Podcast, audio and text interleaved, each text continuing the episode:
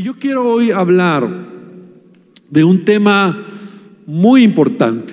Eh, algunas personas se han acercado conmigo y, y me preguntan, pastor, ¿es pecado celebrar la Navidad? Entonces yo les respondo, ¿tú qué piensas? Y ellos me dicen, bueno, pues yo creo que no está mal. Entonces yo les digo, está bien, celébralo. Pero también se me han acercado otras personas que me hacen la misma pregunta, pastor, ¿es pecado celebrar la Navidad? Y yo les digo, ¿tú qué piensas? Y ellos me dicen, pues la verdad, pastor, yo creo que está mal, yo creo que no es correcto, tiene un origen pagano, es malo. Entonces yo les digo, está bien, no lo celebres. Yo quiero hablarte hoy sobre este tema y sobre este conflicto que muchos cristianos en estas fechas entran. La verdad es que ah, ahora es más, eh, más evidente, porque a través de las redes sociales ¿no? y la comunicación, cualquiera puede opinar, cualquiera puede dar su punto de vista. Entonces, hay una serie de, de, de, opiniones, de puntos de vista, y hay más información al respecto. Y entonces empezamos a tener puntos de vista, ideas. Créeme que hoy lo que yo voy a enseñarte no es si, si lo debes hacer o no lo debes hacer. Yo lo que te quiero enseñar es algo que va más allá de esto, un principio que como iglesia y personalmente yo veo, yo encuentro en la palabra de Dios, en la palabra del Señor. De tal manera que nosotros vamos hoy a orar. Yo quiero pedirte que oremos y que me sigas, ¿verdad? En, en, en, lo que voy a compartir. No, no, aún yo, si tú estás aquí sentado y tú dices, yo no veo que es correcto la Navidad, yo te voy a decir, está bien. Al final te diré, está bien. Si tú dices, no, yo sí la celebro, yo te voy a decir, está bien. Pero te voy a enseñar por qué te estoy diciendo esto y qué es lo que yo veo en la Biblia. Señor, te damos gracias esta tarde por la oportunidad que nos das de estar en tu casa y te pido que tú me ayudes a, compartir tu palabra porque es lo que quiero hablar, no mi opinión, no lo que yo pienso personalmente, sino lo que tu palabra me enseña respecto a estos temas que son tan importantes y que a veces dentro de la iglesia, el cuerpo de Cristo, trae tanta confusión, conflicto, críticas, juicios. Y te pido, Señor, que tú seas quien dé testimonio, porque tu palabra nos enseña, Espíritu Santo, que tú nos guiarás a toda verdad y que sea tu Espíritu Santo el que dé testimonio a nuestro espíritu de esta palabra. En el nombre de Jesús. Amén y amén. Entonces quiero hablarte sobre este tema, ¿verdad? Celebrar o no celebrar. Y uno de los argumentos más conocidos que todos hemos escuchado, ¿verdad? Es acerca de, que la Navidad tiene un origen pagano, de que se celebraba al dios Sol y ahora se ha cambiado la celebración al nacimiento de Jesús, que el árbol, eh, por ejemplo, hablando del árbol de Navidad, era una práctica que existía en la antigüedad, que debajo de los árboles se adoraba a, ídolos y, y, de esa manera se, se hacían prácticas, fiestas paganas y por eso ahora pues no podemos, no debemos de celebrarlo.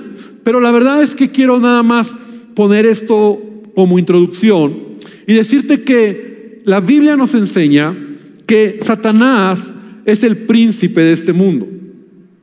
Es decir, tú y yo vivimos en un mundo, en este mundo que vivimos, donde Satanás, Jesús así lo dijo, es el príncipe de este mundo la forma de pensar del mundo, de la sociedad, del ambiente, la corriente de este mundo es totalmente pagana. Y, casi todo, no quiero decir que todo, pero muchas de las cosas que incluso nosotros hacemos o estamos sumergidos en este mundo, si tú lo investigas, tiene un origen pagano.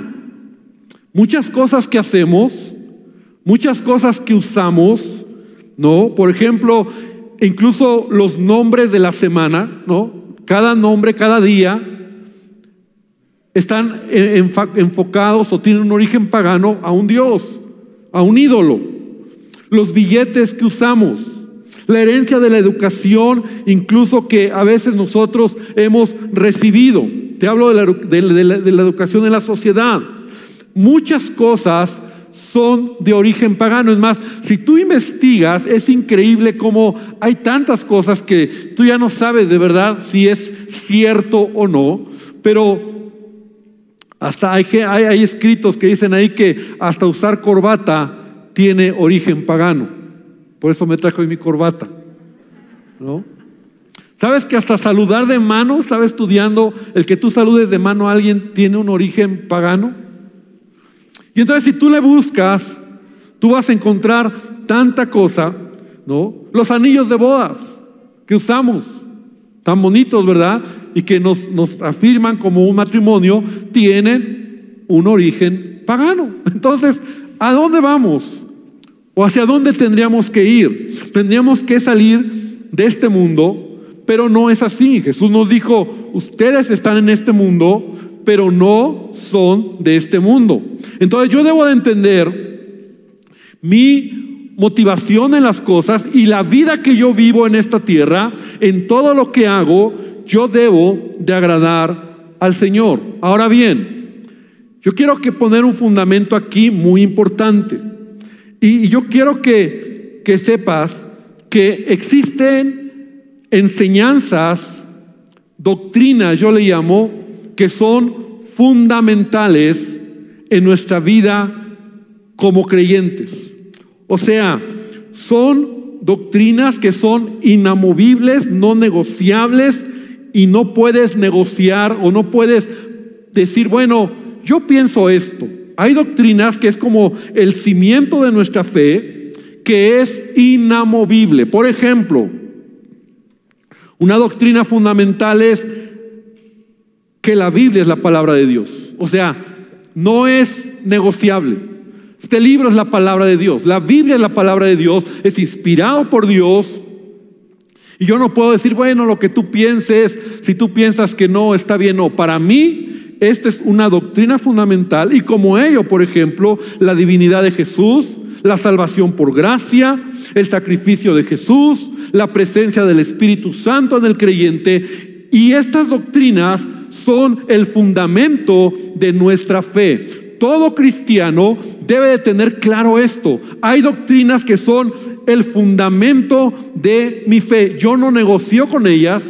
Yo no, eh, yo no puedo decir, bueno, pues eh, esto dice, pero yo pienso esto. O sea, es algo que está ahí. Es fundamental. Y entonces un creyente debe de entender que hay doctrinas que son fundamentales y que no son negociables y que yo las debo de conocer, o sea, estudiar, estudiar la palabra de Dios en la iglesia o todo cristiano, ¿verdad? Debería tener la iglesia, eh, el enseñarte las doctrinas fundamentales para que tú tengas un cimiento claro acerca de, de puntos de vista, o más que de puntos de vista, de lo que la Biblia dice al respecto y que tú no lo puedes eh, manejar a tu conveniencia.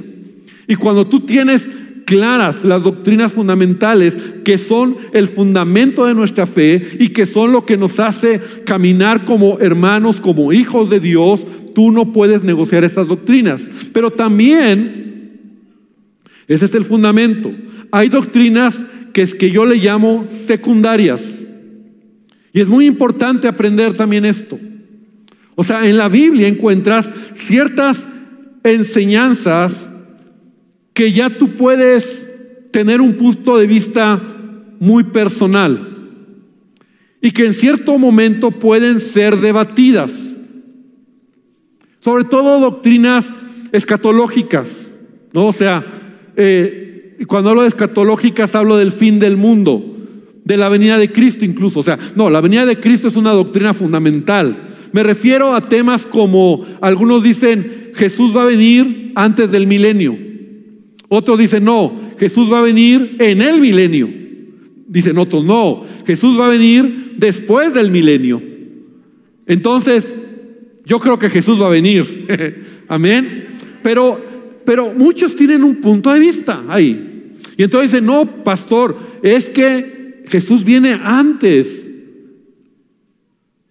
del milenio o de la tribulación. ¿En qué momento cae la tribulación? Entonces, hay ciertas doctrinas que no son fundamentales porque lo fundamental no se mueve, pero aquí ya viene puntos, por ejemplo, una, una puntos de vista, ¿no? Hablando acerca de la salvación no la doctrina de la salvación, esa es inamovible, pero la idea de la salvación se pierde o no se pierde. Y a lo largo de la historia cristiana, no sé, esta es una doctrina que hay libros, enciclopedias, teólogos han hablado de ella, y tú puedes tener una idea de decir, pastor, yo creo que sí se pierde, yo creo que no se pierde. La verdad es que, incluso yo te puedo decir lo que yo creo, pero es algo que no afecta en mi relación con Dios, en, que yo soy salvo por gracia, eso es fundamental. Y así yo te podría hablar de ciertas doctrinas que no son fundamentales, la liturgia, por ejemplo, como tenemos nuestra reunión, la, la, música, la alabanza, o sea, no es o sea, son cosas que pueden ser diferentes, que, que a lo mejor dices, es que yo creo que de esta manera está bien, pero no por ello dejas de ser mi hermano. ¿No? Aún tú puedes decir, es que esa es la correcta. Y yo puedo decir, sí, amén. Por ejemplo, el bautismo, no el bautismo en agua. Yo creo, yo creo, y ahí sí lo digo, ¿verdad?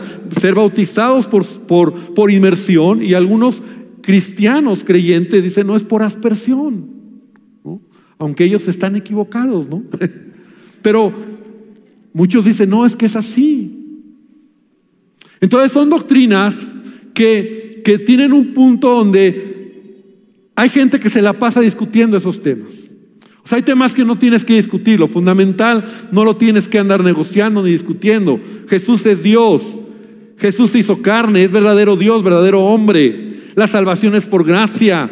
O sea, eso no, no es negociando, no tienes que discutir mucho. Está ahí, está en la palabra, es el fundamento de nuestra fe, pero hay cosas que muchos, de hecho Pablo le decía a Timoteo, porque ya en el tiempo de, la iglesia, cuando Pablo estaba, como lo vamos a ver, ya empezaba a haber discusiones, ideas, genealogías. Entonces Pablo dice a Timoteo, porque Timoteo era un pastor joven y se enfrentaba a todo ello y Pablo le enseña a su hijo espiritual y dice, no te metas en esos rollos, no estés discutiendo con gente que todo el tiempo quiere estar hablando acerca de eso y que si sí, y que si no, porque lo fundamental es lo que nos hace mantenernos como hermanos, como hijos de Dios. Entonces son doctrinas fundamentales, yo le llamo doctrinas secundarias, y todavía hay un tercer nivel que tiene que ver con decisiones personales en que yo debo de tomar una determinación en base a mi relación con Dios, a mi madurez y en lo que hago, si se puede o no se puede hacer. Y es ahí donde muchos cristianos, y yo creo que aún esta celebración de Navidad cae. Y quiero hacer aquí un paréntesis. Aún si tú no estás de acuerdo conmigo, está bien, porque no estamos hablando de doctrinas fundamentales, sino que es aquí un punto de, de decisión, de, de algo del corazón. ¿Se puede o no se puede?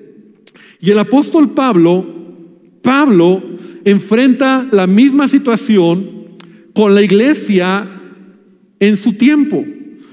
Claro que eran otros temas, pero empieza Pablo a recibir preguntas de la iglesia, de los cristianos, en donde, oye Pablo, ¿se puede hacer esto o no se puede hacer esto? Por ejemplo, había un grave problema en la iglesia cristiana en ese tiempo. Muchos cristianos decían, no se puede comer carne.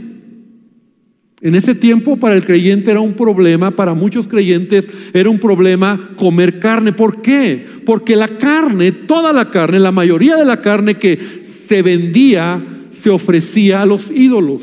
O sea, la vaca se llevaba a los templos paganos y antes de sacrificarla se hacía una, una celebración pagana, se sacrificaba o se mataba ese animal y luego la carne se vendía. Entonces muchos cristianos decían, no, porque esa carne fue sacrificada a los ídolos. Entonces otros cristianos decían, pues ¿qué tiene? Es carne, yo me la puedo comer. Y entonces había un conflicto. Y entonces a Pablo le pregunta, ¿se puede comer o no se puede comer? Entonces había preguntas como, ¿se puede celebrar eh, ciertas o se puede hacer ciertas celebraciones? ¿Se pueden guardar ciertos días o no se puede? Porque ya somos libres en Cristo. Pero otros decían, pero nosotros queremos celebrar tal fiesta. No, pero es que no está bien. ¿O se puede beber vino o no se puede beber vino? Y entonces todas esas preguntas le llegan a Pablo y quiero decirte que Pablo, el apóstol Pablo, era un hombre que para él no negociaba las doctrinas fundamentales. Por ejemplo, mira, Gálatas capítulo 1, versículo 9, abre tu Biblia ahí y, y, lee conmigo, en donde Pablo está diciendo, como antes hemos dicho, también ahora lo repito, si alguno predica diferente evangelio del que habéis recibido, sea anatema. O sea, Pablo era muy, muy, muy fuerte, ¿verdad? Muy drástico en donde Él no va a negociar cosas que sean diferentes. Él dice, si alguien predica un evangelio diferente al que han recibido, sea maldito. La palabra anatema significa maldito. Entonces Pablo mismo dice, yo, nadie puede poner otro fundamento que no sea Cristo. Yo como perito arquitecto, ¿verdad? Hablando él como ese hombre instrumento de Dios, dice, yo he puesto el fundamento, pero el fundamento no era él, el fundamento es Cristo, el cimiento es Cristo. Y sobre ello, entonces tenemos que tener claro lo que son las doctrinas fundamentales. No puedes mover eso. Y Pablo lo tiene muy claro. Y Pablo habla en, en, el Nuevo Testamento, en sus cartas, acerca de cosas que no se pueden negociar. Pero cuando Pablo empieza a recibir esta clase de preguntas, en donde entonces Pablo, ¿se puede hacer o no se puede hacer? ¿Se puede comer o no se puede comer? ¿Se puede celebrar o no se puede celebrar? ¿Qué es lo que Pablo va a responder? Y es ahí donde tenemos que trasladar el principio para que nosotros podamos entender, porque el problema es que Todas estas preguntas que en el tiempo de Pablo estaban sobre la mesa se estaban convirtiendo en un asunto de debate de juicio, de crítica, en donde ya el que comía juzgaba al que no comía y el que no comía criticaba al que sí lo hacía. Y entonces, ¿qué estaba pasando? Lejos de que la iglesia fuera edificada, ya entre ellos habían problemas y ya había divisiones. Y entonces la iglesia actuaba de manera incorrecta porque su punto de vista, repite conmigo, su punto de vista, su punto de vista lo querían llevar a todos. Si Pablo hubiera querido dar su punto de vista respecto a esto, él hubiera sido muy claro en las cartas cuando él responde lo que se tiene que hacer.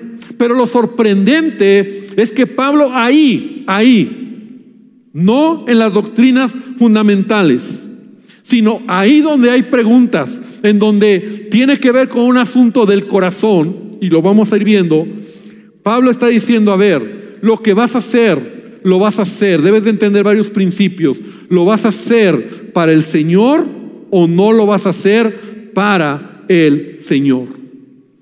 Si vas a comer, come para el Señor. Si no vas a comer, no comas para el Señor. Pero el punto más importante para Pablo es, no juzgues a tu hermano. No critiques a tu hermano, no menosprecies a tu hermano, no hagas que la comida sea un punto que te lleve a tener enemistad con tu hermano. Entonces es ahí donde nosotros tenemos que poner las antenitas y entender cómo en este tiempo, trasladando el principio, porque el, el ser humano, ¿no? el cristiano, siempre tiene pues como las mismas inquietudes, siempre tiene como las mismas eh, ideas, ¿no? Entonces, ¿cuál es el punto de vista? Yo debo de tener qué idea, ¿es correcto o no es correcto celebrar la Navidad? ¿Cómo lo debo de hacer? ¿No? O sea, ¿hasta dónde lo puedo hacer? ¿No? ¿Puedo poner árbol o solamente lucecitas? ¿Puedo tomar ponche o, o, no, no? Y ahí empezamos con, con cada uno nuestro punto de vista, ¿no? Y algunos dicen, no, yo celebro. Otros dicen, no, yo no, pastor. Y yo te digo, ¿está bien? Ahora quiero que veamos entonces cómo Pablo empieza a traer respuesta a estas inquietudes de la iglesia, en donde Pablo, en lugar de mostrar, ahora si tú lees con cuidado, si Pablo expresa su opinión al respecto. O sea, él tiene una convicción respecto a estos temas. O sea, Pablo sabe lo que él cree respecto a ciertos días de celebración, sobre comer carne o no comer carne, sobre beber vino o no. Pablo tiene su punto de vista.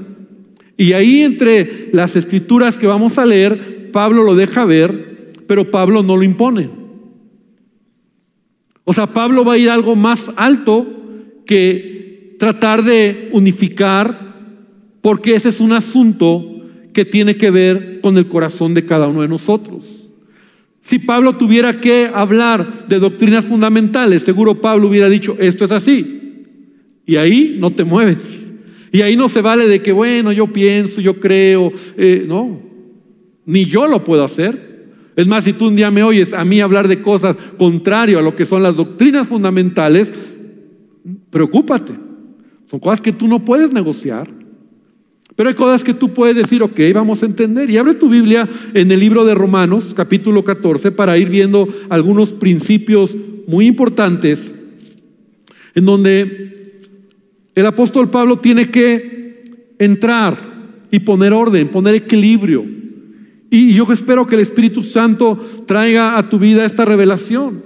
Entonces, Pablo empieza a, a, responder las preguntas de Pablo. ¿Podemos comer carne? Uno dice, no, no podemos comer carne. Y el otro dice, no, solo, solo legumbres. Y entonces estos dos ya se están peleando. Porque uno dice, es que esto es sacrificado a los ídolos, no lo puedo comer. Y el otro dice, pero es, es santificado por la oración. Entonces dice Romanos 14, recibid al débil de la fe, en la fe, pero no para contender sobre opiniones. Porque uno cree que se ha de comer de todo y otro que es débil come legumbres. El que come no menosprecie al que no come. Y el que no come no juzgue al que come porque Dios la ha recibido. Entonces Pablo empieza diciendo, que cada uno de nosotros, lejos de estar juzgando y criticando al de al lado, yo debo de pensar qué es lo que yo tengo como una convicción. ¿Tú quién eres? Dice Pablo, que juzgas al criado ajeno. Para su propio Señor está en pie o cae, pero estará firme porque poderoso es el Señor para hacerle estar firme. Uno hace diferencia entre día y día. O sea, algunos hacían diferencia de ciertos días. Dice Pablo, otro juzga iguales todos los días. Ahora, piensa que en ese tiempo muchos creyentes que eran de, de contexto de raíz judía, ¿no? O sea, acostumbrados a tradiciones, a cosas que todavía querían ahí hacer, o, entonces están tratando de meter cosas, y entonces Pablo les dice, otro juzga plenamente todos los días, cada uno esté plenamente convencido en su propia mente. El que hace caso del día, lo hace para el Señor, y el que no hace caso del día, para el Señor no lo hace. El que come, para el Señor come porque da gracias a Dios. Y el que no come, para el Señor no come y da gracias a Dios. Entonces Pablo empieza a enseñarnos que aquí es un asunto de cada uno de nosotros. Cada uno de nosotros debemos de, de, pensar, ¿verdad? En estas decisiones que tal vez tú, incluso tú ahí donde estás sentado, tú dices, yo no voy a celebrar la Navidad. Para mí está mal. No, o sea, está bien que tú pienses así, pero es tu decisión. No es que yo sí lo, lo, quiero celebrar, pastor. Yo recuerdo el nacimiento de Jesús. Es más, me encanta darle gracias a Dios porque Él vino a esta tierra y ta, ta, ta. Está bien. El problema es cuando la iglesia o los líderes empiezan a, a juzgar, a criticar, a menospreciar al que piensa diferente a él. Y condenar, porque incluso muchos dicen, si tú lo haces te vas al infierno. O sea, o sea, no, cuidado, porque no estamos hablando de doctrinas fundamentales. Son puntos de vista y entonces tiene que ver con mi decisión, mi corazón y vamos a ver más adelante que más aún todavía tiene que ver con que lo que hago, lo hago para el Señor, lo hago para Dios. Y eso es lo más importante. Entonces Pablo está diciendo, pues si vivimos, perdón, porque ninguno de nosotros, versículo 7, vive para sí y ninguno muere para sí. Versículo 10. Pero tú, ¿por qué juzgas a tu hermano? O tú también, ¿por qué menosprecias a tu hermano? O sea, ¿quién te da el derecho? ¿Quién te da la autoridad de juzgar, de criticar, de menospreciar a tu hermano? Porque todos compareceremos ante el tribunal de Cristo. O sea, el único que va a traer un juicio justo es nuestro Dios. Entonces, versículo 12, de manera que cada uno de nosotros dará a Dios cuenta de sí mismo. Así que ya no nos juzguemos más los unos a los otros, sino más bien decidid no poner tropiezo u ocasión de caer al hermano. El problema en estos temas es que ya el problema no es si se puede o no se puede sino que la iglesia se empieza a dividir, sino que el cuerpo de Cristo se empieza a golpear, se empiezan a ofender, empiezan a crear división, separación, enojo, juicio. Y eso es lo que estaba pasando y eso es lo que Pablo quiere más bien decir a la iglesia.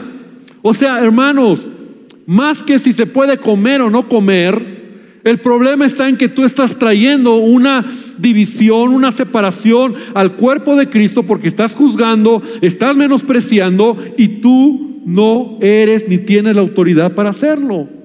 Entonces tú estás convencido de que eso no se puede, no se debe hacer, no lo hagas. Tú estás convencido de que eso se puede hacer, hazlo. Entonces mira lo que dice, yo sé, o sea, ese es el punto de vista de Pablo. Porque por te decía, entre líneas Pablo da su punto de vista, pero nunca dice, así tiene que ser. Él lo pudo haber dicho. A ver, cristianos, ya déjense de, de cosas, ¿no? Pueden comer carne. no, es que sacrificada los pueden comer. Échense unos tacos de carnitas, ¿no? Pero ¿por qué? Porque dice Pablo, yo sé, yo confío en el Señor, que nada es inmundo en sí mismo. Por ahí hay otra cita donde dice Pablo a Timoteo, o sea, todo con la oración y acción de gracias se puede comer. Mas para el que piensa que algo es inmundo, para él lo es. Pero si por causa de la comida tu hermano es contristado, ya no andas conforme al amor. No hagas que por la comida tuya se pierda aquel por quien Cristo murió. Porque el reino de Dios, dice el versículo 17, no es comida ni bebida, sino justicia, paz y gozo en el Espíritu Santo. O sea, hay algo más importante. Tristemente estas fechas siempre empieza el rollo, ¿verdad? Y, y los puntos de vista diferentes.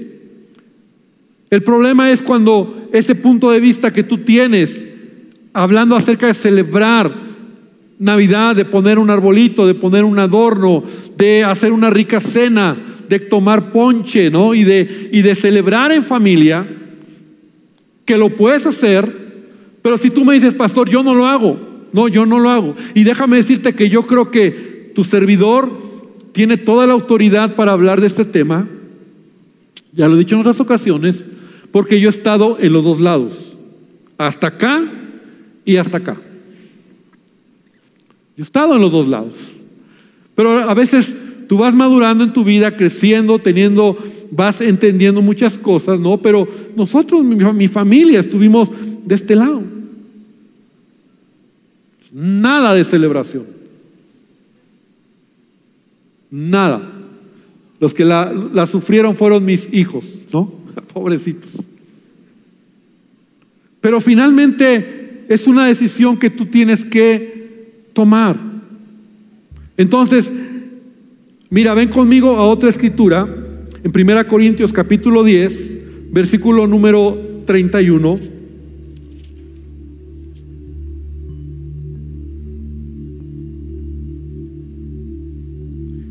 Si pues coméis o bebéis o hacéis otra cosa, hacedlo todo para la gloria de Dios. No seáis tropiezos ni a judíos, ni a gentiles, ni a la iglesia de Dios. O sea, otra vez el principio que Pablo está dando es lo que hagas, todo lo que tú hagas, debes de hacerlo para Él. Si para ti en tu corazón está bien hacerlo, celebrarlo, hazlo. Lo haces para Él. Claro que todos estamos de acuerdo en lo incorrecto de estas fechas, en cuanto al consumismo, en cuanto a que se pierde de vista realmente el sentido de lo que es Navidad para el mundo, acaba siendo más bacanadas y fiestas, ¿no? Le decía la primera reunión que esta noche, ayer en la noche, dos vecinos tenían sus posadas, música fuerte, y mi esposa y yo nos íbamos a dormir, tuve que poner alabanzas más fuertes para no estar oyendo la música. Este, y, a las 5 de la mañana oías a todos borrachos cantando. O sea, me explico. O sea, cuando ya el mundo ha perdido de vista lo que realmente es el enfoque que tú le podrías dar a este tiempo, donde realmente tú puedes entender que, que Jesús es la razón de todo lo que hacemos. Pero lo que yo te quiero enseñar esta tarde, querida iglesia, es el principio en cuanto a que nosotros debemos de entender en nuestro corazón. O sea, yo podría desde aquí, desde, desde aquí tener la, la manera de decirte, hermano, sí o no. Pero pastor, dígame usted, no. Porque el problema es ese. Hay temas que yo sí te tengo que decir, esto es pecado. Pastor, entonces, ¿es pecado emborracharme? ¿No?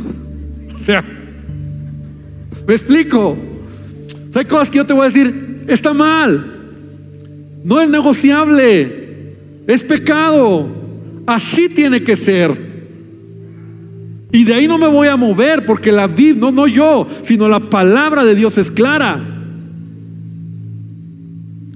Pero hay cosas que tienen que ver con un asunto de mi corazón, de mi familia, de mi contexto incluso, en donde muchos dicen, pastor, yo no siento paz. Y gracias por, por lo que dijo, pero yo no voy a celebrar. Y yo te digo, está bien, está bien. Te digo que yo estuve en el otro lado. Hubo navidades que mi familia no hacíamos nada.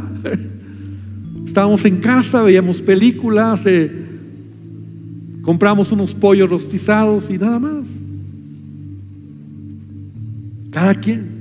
Hoy las cosas son diferentes.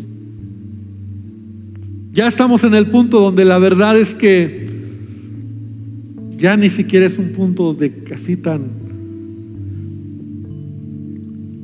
Pero no, no, no nosotros debemos de cuidar nuestro corazón. Por eso Pablo también dice en Colosenses 3:17, todo lo que hagas, repite conmigo, todo lo que hagas, todo, todo lo que hagas. Y este es un principio que te debe de regir en tu vida. Todo lo que hagas, sea de palabra o de hecho, hazlo todo en el nombre de Jesús, dando gracias a Dios Padre por medio de Él. Porque lo que no proviene de fe, y lo vamos a leer ahorita, lo que tú haces y no proviene de fe es pecado. Y ese es el problema cuando el legalismo, la religiosidad hacen que una iglesia se mueva de esa manera. porque no quieres hacerlo, porque sabes que no es que, o sea, pero lo tienes que hacer. Y eso es un eso es una hipocresía, eso es un pecado delante de Dios, eso sí es un pecado. Cuando hay un legalismo, ¿no? Donde tiene que ser así y el líder o, o, la persona te dice, ah, no, es que si tú lo haces, te vas a ir al infierno. A ver, hermano, si tú crees que no se debe de hacer, celebrar, Está bien. Pero ni yo desde aquí vas a oír que yo te digo, ¿no? Hoy pusimos nosotros adornos, a lo mejor el año que entra hacemos una cantata, a lo mejor no hacemos nada, o sea, me explico. Ah, no, pastor, pero es que hizo cantata o puso esto y, y ahora qué está pensando el pastor ya se está convirtiendo a la idolatría. No, hermano. Entonces Pablo dice en Romanos 14, 22 tienes tu fe, tenla para contigo delante de Dios. Bienaventurado el que no se condena a sí mismo en lo que aprueba, pero el que duda sobre lo que come. Otra vez, el tema de Pablo, el tema de la iglesia era comida, bebida, ciertos días de fiesta, celebraciones, se puede o no se puede. Pablo pudo haber sido muy directo en decir sí, no, punto, así tiene que ser.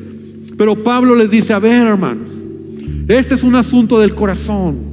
Si todavía tú sientes, te sientes mal, tu conciencia te acusa, no estás en paz, eh, no te, te gusta, está bien.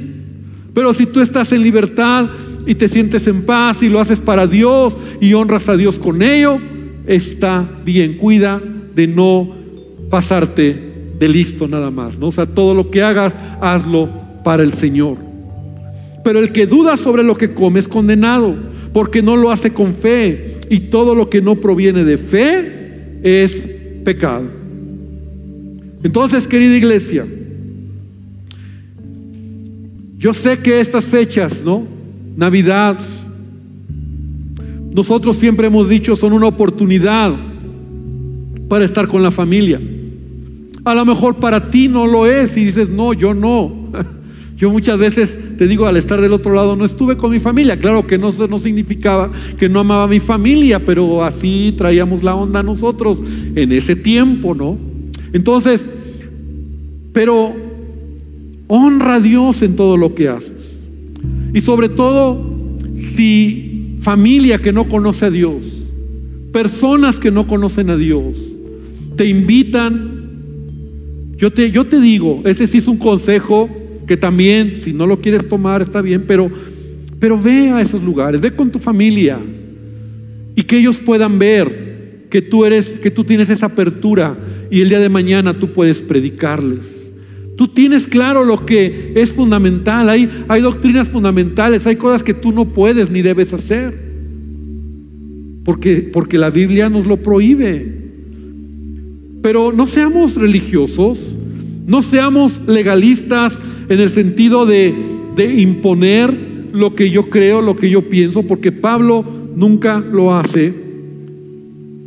Pero Pablo sabe que es mejor mantener la unidad, el amor, la armonía en la iglesia y mi responsabilidad como pastor en esta iglesia, Mundo de Fe, que es donde yo tengo la responsabilidad, es que seamos una iglesia que podamos mantener el amor, la armonía, la unidad, porque es algo que tiene que ver con cada uno de nuestros corazones. Y yo quiero que tú puedas realmente entender que es un asunto de cada uno. Si tú todavía después de esto, lo reitero, tú dices, pero pastor, yo no estoy de acuerdo, yo no lo celebro, yo te digo, estoy de acuerdo contigo. Somos hermanos. Estamos bien. Pastor, yo voy a celebrar esas fechas. Pastor, mi casa yo la adorné muy bonita. ¿Está bien? Hace unos días oí a un pastor que aprecio mucho. No dije el nombre en la primera, pero eh, no lo conoces mucho, el pastor Arturo Gómez, un pastor de una iglesia de la Red Mundo de Fe por Tepeji. lo aprecio mucho y oía que él decía, a mí me encanta la Navidad. Desde el púlpito él decía, me encanta. Es más, yo si hubiera un mes Navidad, un mes no Navidad, un mes Navidad, yo sería feliz. Porque me gustan las luces, me gusta el ambiente, me gusta el olor a Navidad, me encanta estas fechas. Y yo lo oía y yo me reía y decía, de veras que sí, a veces es bonito.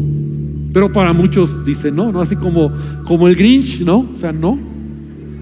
Yo fui Grinch muchos años. Pero vas creciendo, las cosas las vas viendo diferente. Pero yo tengo una responsabilidad contigo, querida iglesia, y es enseñarte el principio. Doctrinas fundamentales son inamovibles. Doctrinas secundarias podemos debatirlas. Puedo pensar, está bien, tú crees que va a ser así, que, que, que mil años, que siete años, que la tribulación, pretribulación, está bien, o sea, se va a debatir, son temas que hay, tanto que hablar y está bien. Pero hay, y hay puntos de vista que tiene que ver con el corazón de cada uno de nosotros. Se puede, no se puede, es pecado, no es pecado, hay cosas que no son negociables, son pecado, no está bien, no puedes decir se puede o no se puede. Pero en el caso de esta fiesta o de esta celebración, si tú honras a Dios en lo que haces, si tú bendices a Dios en lo que haces, que Dios te bendiga. Si tú dices, pastor, no, yo no, yo mi contexto, mi idea, no es no y no y no, yo también digo, que Dios te bendiga, está bien. Pero que eso no sea una causa ni de división, ni de juicio, ni de crítica, ni de menosprecio al cuerpo de Cristo, porque somos hijos del mismo Dios. Y para su Señor, como dice Pablo, esa persona está de pie o para su Señor esa persona cae. Cada uno dará cuenta de sí mismo a Dios. Entonces yo quiero que hoy podamos terminar. Y yo espero que esta palabra bendiga tu vida. Y quiero invitarte a que cierres tus ojos y que hoy lee con detenimiento estas escrituras que leí, Romanos 14, 1 Corintios 8 y 9, lee con detenimiento esos principios, lee Timoteo, lee Filipenses, bueno, lee la Biblia, pues. lee esas escrituras donde Pablo nos enseña esos principios. Y cuando lo armas, te da un panorama general. No, de verdad, Romanos 14, 1 Corintios, Filipenses, Timoteo, son escrituras que se habla al respecto. De Génesis y Apocalipsis, dice mi mujer. Lee de Génesis, Apocalipsis. Vamos a orar. Señor, te damos gracias esta tarde porque tú nos amas. Señor, porque una cosa es innegable. El mundo, el mundo occidental recuerda que Dios vino a esta tierra, se hizo carne y habitó entre nosotros. Sí, vivimos en un mundo donde Satanás es el príncipe de este mundo y pervierte todas las cosas. Vivimos en un mundo donde, Padre, somos llamados a hacer luz. Entendemos que somos embajadores del reino de Dios. Entendemos que estamos de paso en esta tierra, que nuestro reino, Señor, vivimos bajo los principios del reino de Dios, Padre, pero que aún en este tiempo, Dios, podamos disfrutar a la familia. Hermano, que tu familia, tu casa, puedas darle gracias a Dios por lo que Él es. Como hace rato podíamos decir, Señor, Señor, nada más que tú. Nadie más que tú y nada más que tú, Señor. Solo tú, solo tú, Señor. Padre, solo tú. Tú eres la razón de todo. Tú eres la razón de mis acciones, de mis decisiones. Que te honre en todo. Que te glorifique en todo.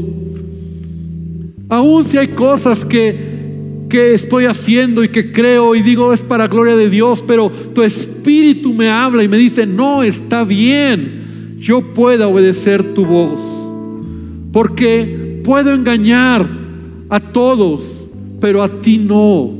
Y todo lo que no proviene de fe es pecado. Y todo lo que hago, Señor, y no tengo un corazón y una conciencia libre, Señor, te ofende porque para eso te tengo a ti. y que podamos nosotros antes de criticar, juzgar, menospreciar, amar, Señor, amar a tu iglesia, amar al hermano, Dios, porque ese es el espíritu de, de tu Hijo Jesús, Señor, y lo que tu espíritu nos quiere enseñar.